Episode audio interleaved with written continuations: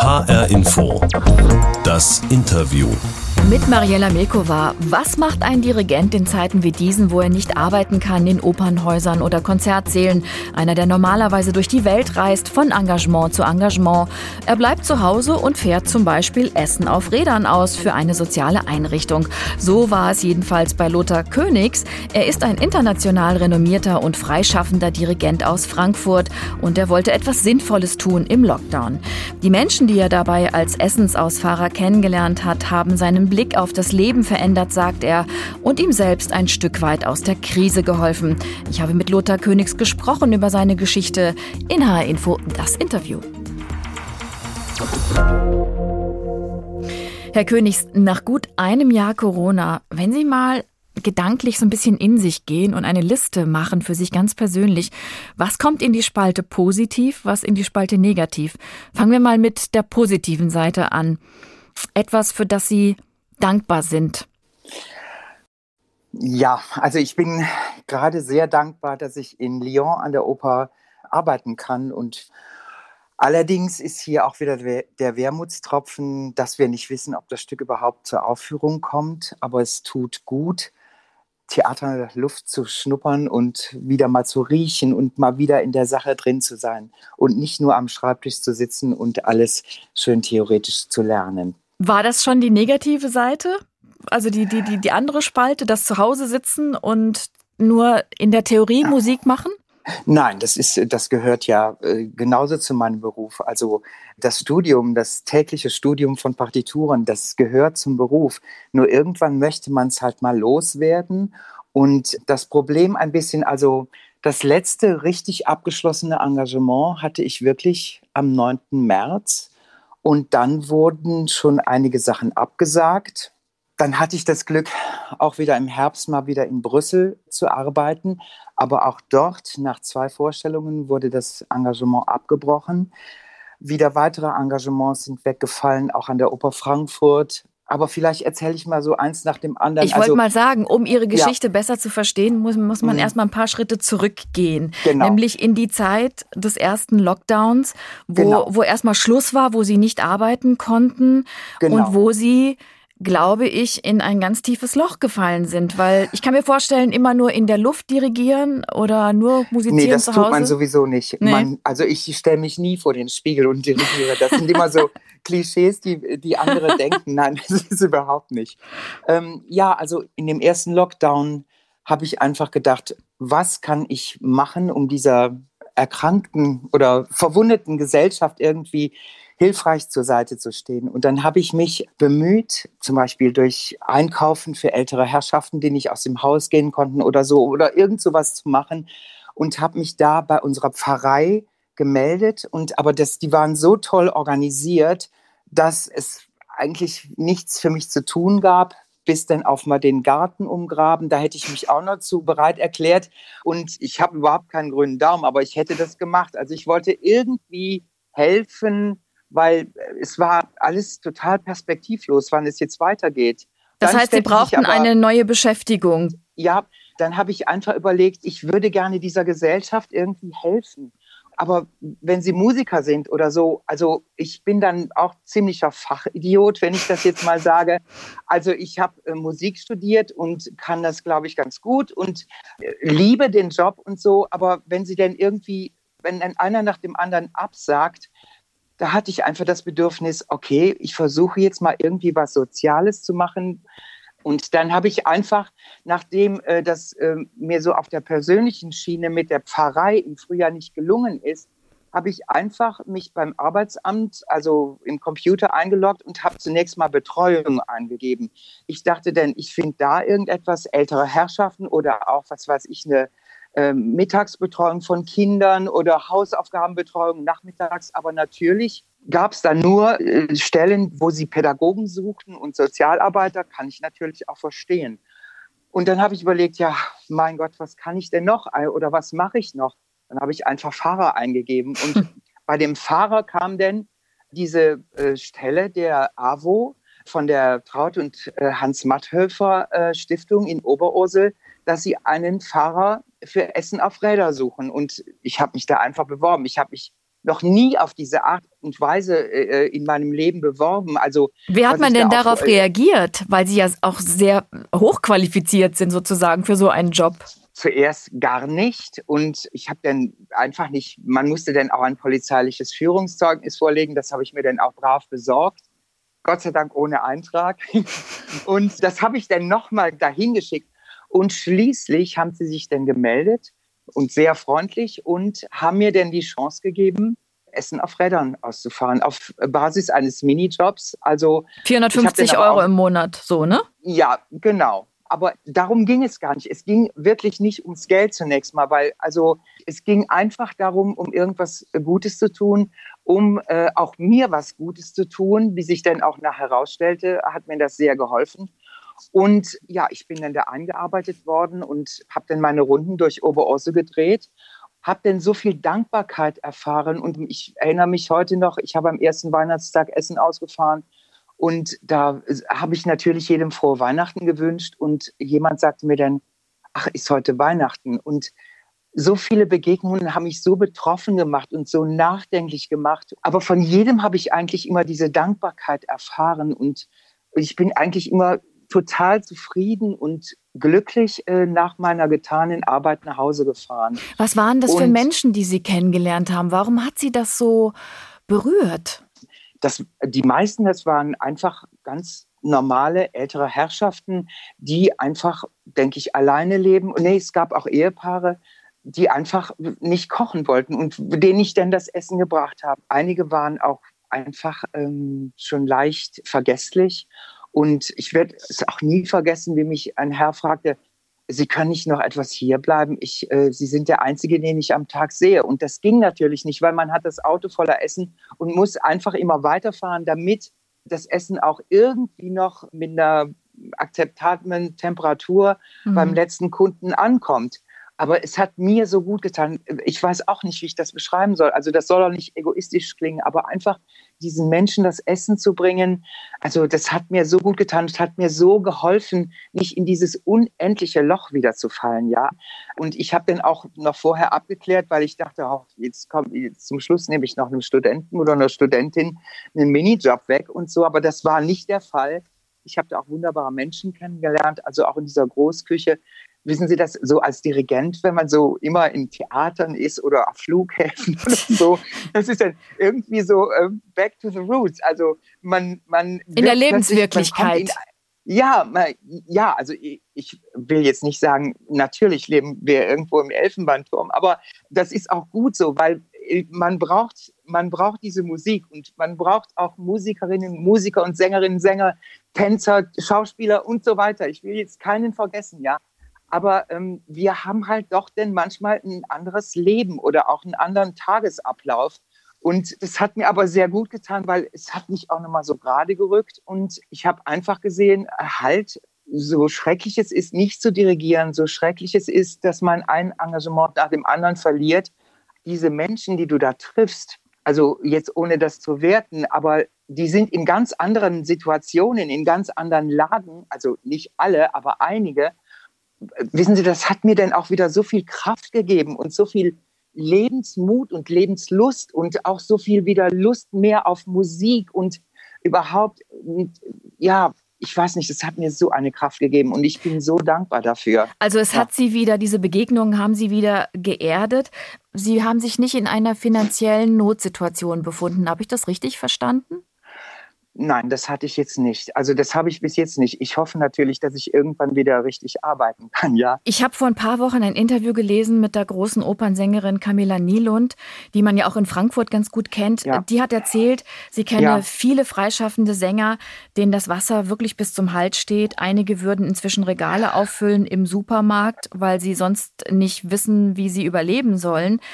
Was läuft da eigentlich schief? Es sind ja auch doch viele Gelder bereitgestellt worden von Bund und Ländern, auch für Kulturschaffende wie Sie. Wurden da Hilfen nicht beantragt oder sind viele einfach durchs Raster gerutscht? Was läuft da schief Ihrer Meinung nach? Also ich kann nur sagen, ich habe auch diese Novemberhilfe beantragt und mir ist die auch zugeteilt worden, allerdings mit dem Hinweis, dass ich sie eventuell zurückzahlen müsste. Also es wird gerade noch geprüft weil es ging da um den November im letzten Jahr und da war ich halt, habe ich nicht in Deutschland Geld verdient, sondern in Kopenhagen und dann hieß es, ja, aber Sie haben nicht in Deutschland Geld verdient. Also wir wollen mal sehen. Ich denke jetzt zuerst mal positiv und also insofern ich habe schon äh, auch einen Anteil bekommen, doch. Mhm. Auch die Politik hat ja mittlerweile schon verstanden, wie wichtig die Kultur ist. Ich weiß nicht, ob Sie dieses Wort systemrelevant überhaupt noch hören können. Fühlen Sie sich denn als Kulturschaffender ernst genommen und genügend gewertschätzt? Also ich sag mal so, ich bin natürlich ein Theatermensch und ich bin äh, Musiker und ich möchte natürlich in meinem Beruf arbeiten. Aber ich denke, es gibt zurzeit einfach in der Bevölkerung zum Beispiel die Kinder und, und Schulen, das ist überhaupt das Wichtigste. Ja, also natürlich äh, diese Perspektivlosigkeit, die wir zurzeit als Theatermenschen haben, die zerrt an den Nerven und äh, die macht auch echt, äh, teilweise nimmt die einem so viel Energie, ja. Aber ich denke, dass wir jetzt zunächst nicht an erster Stelle dran sein müssen. Äh, auf keinen Fall. Aber wenn ich denn zum Beispiel gestern äh, jetzt diese wieder diesen Corona-Gipfel irgendwie, wenn ich das lese und so und, und höre, da kam nicht einmal das Wort Kultur vor. Also da kamen mal die Museen vor, ja, aber nicht einmal das Wort Theater und so weiter. Und wenn Sie denn, manchmal denke ich, ja, zum Beispiel, dann sind wir in einer Gruppe, ohne das irgendwie zu werten, ja. Also ich möchte nichts werten, aber Fitness, Bordelle, Theater und so weiter. Und ich denke einfach, im Fitnessstudio verhält man sich anders, sowohl, Entschuldigung, auch als im Bordell verhält man sich anders, als wenn man im Theater sitzt, ja. Und ich weiß nicht, manchmal denke ich, unsere Lobby ist Gibt es die überhaupt? Manchmal denke ich, wer am lautesten schreit, der wird auch am meisten beachtet. Es, meines Erachtens ist es auch absurd, dass man sich zurzeit, dass nur ein, jemand, eine Person in einen Haushalt gehen kann, man aber morgens noch in den vollen Bus einsteigt und zur Arbeit fährt und so weiter. Wie gesagt, ich will das nicht werten. Es ist sicherlich auch schwierig, da den richtigen Weg zu finden. Aber diese Perspektivlosigkeit, also das geht sicherlich nur nicht nur unserer Branche so, sondern ganz vielen so, die ist einfach manchmal und jetzt gerade unerträglich irgendwie.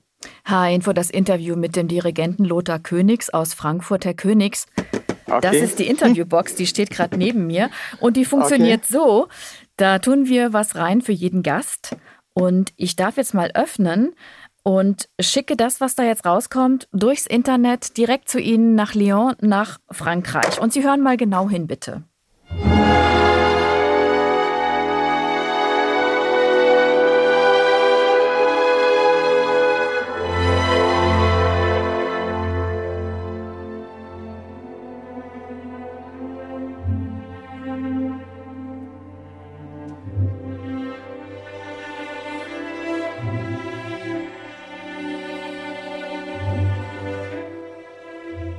Haben Sie es erkannt? Ja, natürlich. Ich bin auch echt berührt, muss ich sagen. Tristan und Isolde.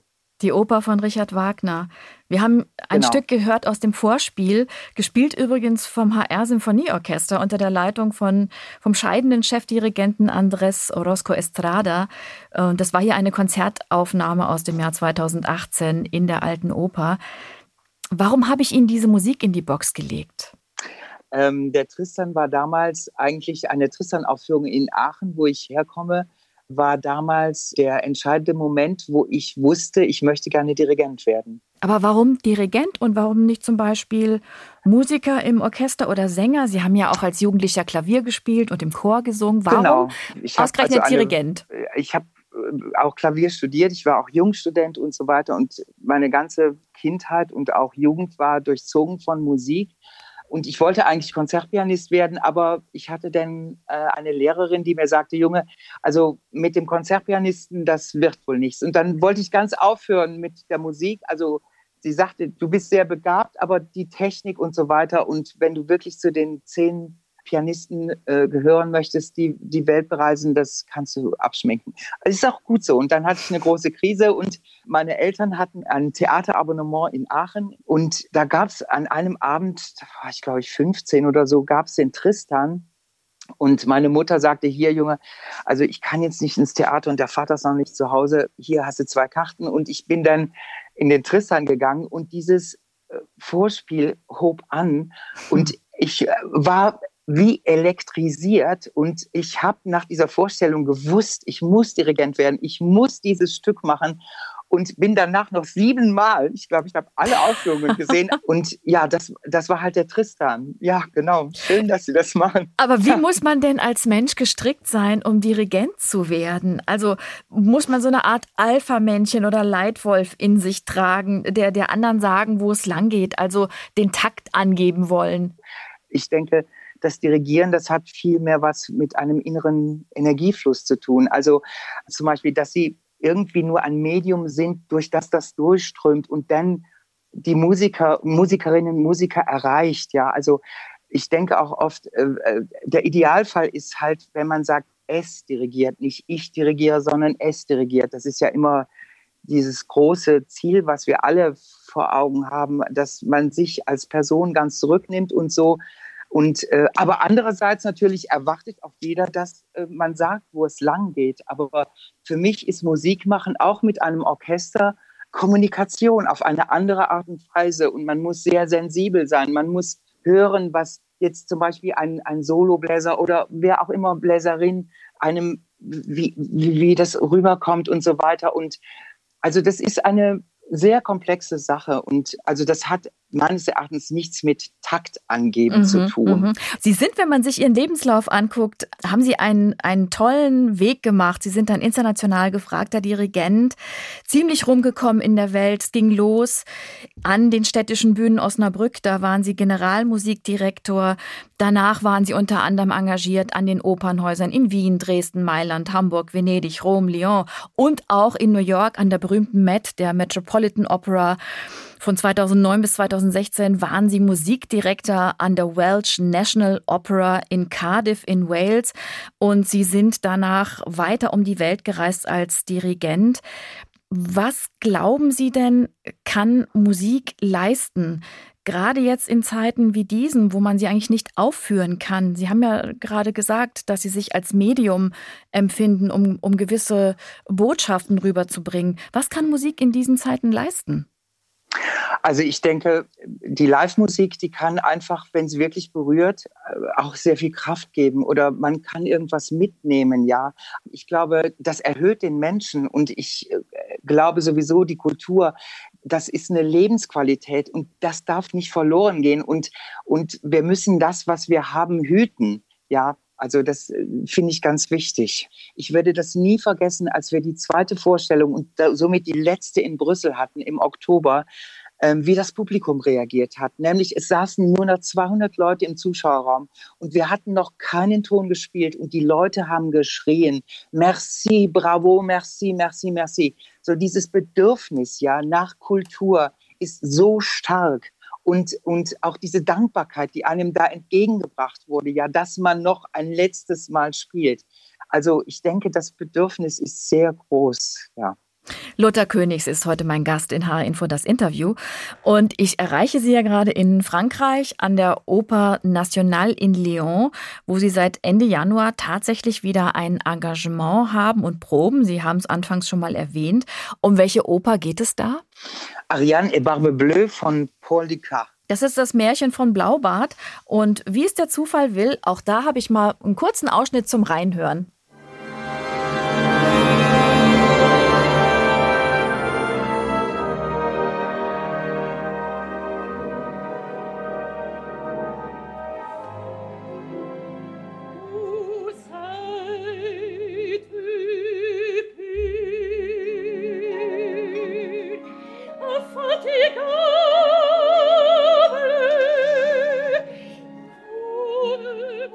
Die sogenannte Diamantenarie der Ariane hier gesungen genau. von der französischen Mezzosopranistin Sophie Kosch aus einer Inszenierung in Toulouse 2019.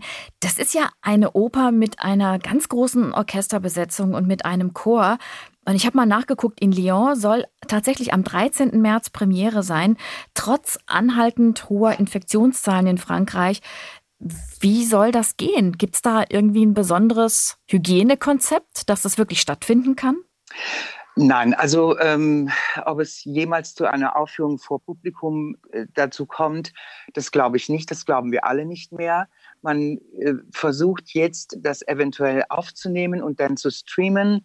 Sie haben das schon gerade angesprochen. Also es ist ein sehr großes Orchester. Natürlich diese impressionistische Musik, ro romantische Musik erfordert es auch voller Farben. Es ist eine wunderbare Partitur. Und wir können zurzeit nur 40 Musiker in den Graben setzen. Und das geht natürlich nicht. Und jetzt überlegt man, ob man das Orchester in einen anderen Raum setzt und dann die Musik überträgt in die Oper hinein. Und es gibt noch ganz viele Fragen. Es gibt äh, das Letzte, was wir jetzt gehört haben, dass wir bis zum 18. Februar, also nächste Woche Donnerstag, zunächst mal die Proben weiterlaufen lassen. Es gab noch keine Orchesterproben. Und danach sieht man weiter. Entweder man bricht ab oder man unterbricht die Produktion für zwei Wochen und probiert sie dann weiter, bis es dann aufgenommen wird. Oder was natürlich äh, unmöglich ist oder illusorisch, man lässt es so weiterlaufen, wie es jetzt ist und hofft, dass im März es äh, zur Premiere kommen kann. Aber ich muss Ihnen ehrlich sagen, ich glaube daran nicht. Aber was hier ganz anders ist, also hier steht wirklich ein großer Opernchor auch auf der Bühne, obwohl das meiste für hinter die Bühne komponiert wurde, also ähm, unsichtbar. Aber äh, der Regisseur möchte jetzt teilweise den Chor auf der Bühne haben und es stehen 70 Leute auf der Bühne. Äh, es gibt keine Distanz. Gibt es regelmäßige Tests? Auf. Gibt es regelmäßige Tests? Ja, wir haben, wir haben jede Woche werden wir getestet, aber trotzdem ja, wir befinden uns ja nicht alle in dieser selben Blase, die wir nicht verlassen dürfen. Also ja, hier ist es irgendwie, hier sind auch die Geschäfte tagsüber auf, aber mhm. ab 18 Uhr muss man eigentlich zu Hause sein. Äh, da ist die Sperrstunde, die dann bis zum nächsten Morgen um 6 Uhr gilt. Und was ich auch nicht verstehe, dass so viele Menschen auf der Bühne gedrängt stehen können, aber im Graben halt nur noch ganz wenige. Also ich verstehe hier nicht so ganz die Regeln und ähm, ich glaube, ganz viele verstehen diese Regeln hier nicht so ganz. Und wenn man nachfragt, sagt man auch oft, ja, wir wissen es noch nicht, wir wissen es noch nicht. Also wir sehen, wie wir hier weiterkommen. Im Unterschied zu Deutschland sind in Frankreich ja auch die Schulen und Kitas durchgehend geöffnet. Da hat Frankreich eine ganz andere Corona-Strategie. Ich habe mal nachgeschaut, das Auswärtige Amt stuft Frankreich aktuell als Risikogebiet sogar ein, weil in allen Regionen die Zahl von 50 Fällen pro 100.000 Einwohnern innerhalb von sieben Tagen überschritten wird. Es gibt auch verschärfte Einreisekontrollen. Wie Erleben Sie den Alltag gerade in Lyon? Kriegen Sie was mit vom Leben? Fühlt sich das anders an, als Sie das in, von Deutschland her kennen? Also ich gehe natürlich hier zur Arbeit, also zu meinen Proben. Und äh, wenn wir so bei den Proben sind, es ist eigentlich so wie normal, nur dass wir alle eine Maske aufhaben. Und wenn ich so mal sonntags frei habe, dann, und es ist gerade ein schöner Tag, also dann ähm, sind natürlich auch die Cafés offen. Es stehen keine Stühle und Tische draußen, aber die meisten Cafés bieten halt irgendwas an zum Mitnehmen. Und dann natürlich stehen auch Trauben, Menschentrauben da und äh, trinken und rauchen und mhm. ähm, ich weiß nicht, wissen Sie, ich weiß nicht. Also es fühlt sich ein bisschen mulmig an aus Ihrer Sicht. Ja, ja, also ich war, ich stelle mich nicht dazu, sage ich mal so. Ich betrachte das auch ein bisschen skeptisch. Und äh, wenn ich zum Beispiel, ich weiß nicht, ob Sie Vieux-Lyon kennen, da gibt es eine Straße und die ist wunderschön. Und äh, das ist die Altstadt und da gehen recht viele Leute durch am Sonntag. Und die versuche ich dann halt zu meiden. Also vielleicht bin ich da auch zu deutsch und denke einfach, nee, also Abstand und mit diesen Mutationen jetzt alles und so weiter und äh, ich habe halt manchmal Probleme, so in der Woche was einzukaufen, weil ich ja um sechs zu Hause sein muss mhm. und die mhm. Proben meistens bis halb sechs oder sechs gehen. Aber sonst, ja, die Abende sind lang, aber das kriegt man auch rum. Aber wenn man das Bedürfnis hat, vielleicht nochmal rauszugehen, um 20 Uhr eine kleine Runde zu drehen, das kann man nicht. Man kann natürlich auch nicht in die wunderbaren Restaurants hier gehen. Ja, das fehlt auch. Wie, wie, wie, Und, blicken ähm, Sie denn, wie blicken Sie denn, wenn Sie aus französischer Sicht quasi schauen auf die Corona-Beschränkung hier bei uns? Also Bund und Länder haben ja gerade angekündigt, dass der Lockdown hier bei uns in Deutschland mindestens noch bis zum 7. März andauern wird. Friseure dürfen bereits ab dem 1. März öffnen öffnen. In Frankreich dürfen Sie schon geöffnet haben. Wie es aber für den, für den, ja, ja, wie es aber für den Einzelhandel und auch für die Kultureinrichtung weitergeht hier bei uns in Deutschland, das wird nicht an einen bestimmten Termin geknüpft, sondern an einen deutlichen Rückgang der Neuinfektion. Da ist jetzt diese neue Zahl genannt von 35 Infektionen pro 100.000 Einwohner binnen sieben ja. Tage. Tragen Sie das noch mit, diese Politik, die Corona-Politik in Deutschland, wenn Sie es quasi aus der französischen Sicht heraus jetzt betrachten? Tragen Sie das noch mit oder sagen Sie, das geht auch ganz anders? Also, das ist eine schwierige Frage. Also ich glaube, es ist ganz wichtig, dass die Kitas und die Schulen wieder aufmachen. Und ich denke da auch zum Beispiel an junge Menschen, die noch auf dem Gymnasium sind, in meinem Freundeskreis. Ähm, die hätten jetzt vielleicht auch die Zeit, sich zum ersten Mal zu verlieben, wissen Sie, aber das fällt ja alles flach weil die können sich ja nicht sehen und es ist sehr schwierig. Und ich denke, gerade diesen äh, jungen Menschen, die müssen Kontakt haben, die müssen sich äh, wieder sehen können. Das geht nicht. Also, und was mich auch sehr traurig macht, dass irgendwie gar kein Wort jetzt von irgendeinem Theater oder war, ähm, ich gucke ja nur immer schon auf Internetseiten von den Opernhäusern und dann heißt es dann ja, also bis äh, Ostern ist alles zu oder was weiß ich. Aber es ist ja nun auch schon immer wieder verlängert worden, wie lange es zu ist. Also andererseits wissen Sie, ob wir hier in Lyon spielen werden, weiß ich auch nicht. Oder ob es eines der tausend, ein, ein, ein Streaming mehr wird zu den Tausenden, die es schon gibt. Hm. Ich kann es Ihnen nicht sagen. Aber diese Arbeit einfach an diesem Stück und mit den Kolleginnen und Kollegen und so, das tut einfach so unglaublich gut. Was also machen Sie denn, was, was machen Sie denn, wenn Sie doch abbrechen müssen in Lyon und Sie zurück nach Hause fahren? Denken Sie darüber nach, wieder Essen auszufahren? Ist das eine Option? Auf jeden Fall, auf jeden Fall. Ich äh, habe das auch schon gesagt. Also wenn wieder irgendwas passiert und das Engagement bricht ab und ob ich dann wieder vielleicht Essen ausfahren kann. Und ja, die haben alle gesagt, ja, wir freuen uns auf Sie. Also diese Erfahrung hat Sie so sehr geprägt, dass Sie das auf jeden Fall weitermachen ja, möchten. Ja, diese Erfahrung einfach zu helfen, dieser verwundeten Gesellschaft zu helfen, irgendwas Gutes zu tun. Ja, also, äh, weil ich, ich kann zurzeit nichts Gutes tun in dem, was ich eigentlich mache oder was ich eigentlich kann. Aber irgendwie da zu sein, ja, für, für, für Menschen, das, das tut mir sehr gut auch. Lothar Königs, herzlichen Dank für das Gespräch und alles Gute Ihnen. Ich danke Ihnen. Das war H-Info, das Interview. Sie wissen ja, diese Sendung gibt es auch als Podcast in der ARD Audiothek oder in Ihrem Lieblingspodcast-Kanal. Wenn Sie uns einfach abonnieren, dann entgeht Ihnen auch überhaupt gar keine Sendung mehr. Mein Name ist Mariella Milkova.